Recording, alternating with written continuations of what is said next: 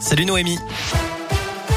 Salut Cyril, salut à tous. Le point sur vos conditions de circulation d'abord et je vois que le périphérique Laurent Bonnevet est coupé en ce moment à hauteur de la porte de Gerland en direction de Marseille. Donc prudent si vous arrivez dans le secteur. On a aussi 2 euh, km de bouchons sur le M6 à l'entrée du tunnel sous Fourvière en direction de Marseille. Elle a une pervers, psychopathe, raté de la vie, briseur de bonheur. Ce sont les mots de Jacques Dallet pour qualifier Nordal Lelandais. Avant-dernier jour de son procès aux assises de l'Isère, après avoir brossé un portrait bien sombre de l'accusé, l'avocat général a requis la réclusion criminelle à perpétuité, assortie d'une peine de sûreté de 22 ans. Pour lui, le mobile sexuel dans le meurtre de la petite Maëlys ne fait aucun doute, même si aucune preuve, aucun aveu permet de le condamner pour le viol de la fillette.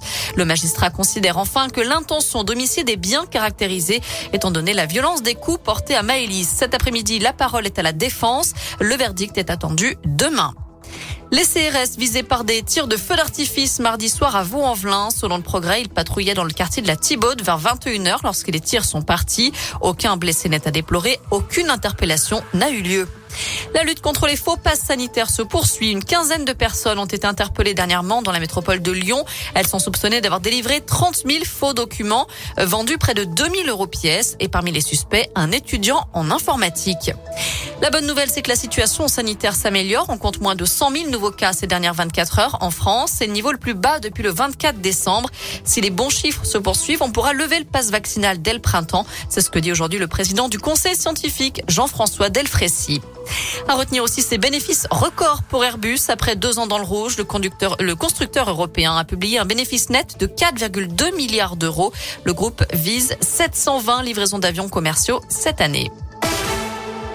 Elle rentre de Pékin avec le sourire. La snowboardeuse lyonnaise Chloé Trespech, de retour des Jeux Olympiques, est arrivée en début d'après-midi en gare de Lyon-Pardieu.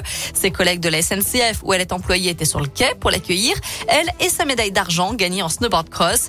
Ne reste plus qu'à fêter tout ça avec sa famille, dont elle était séparée en raison du contexte sanitaire. Déjà, j'étais super excitée de rentrer à la maison.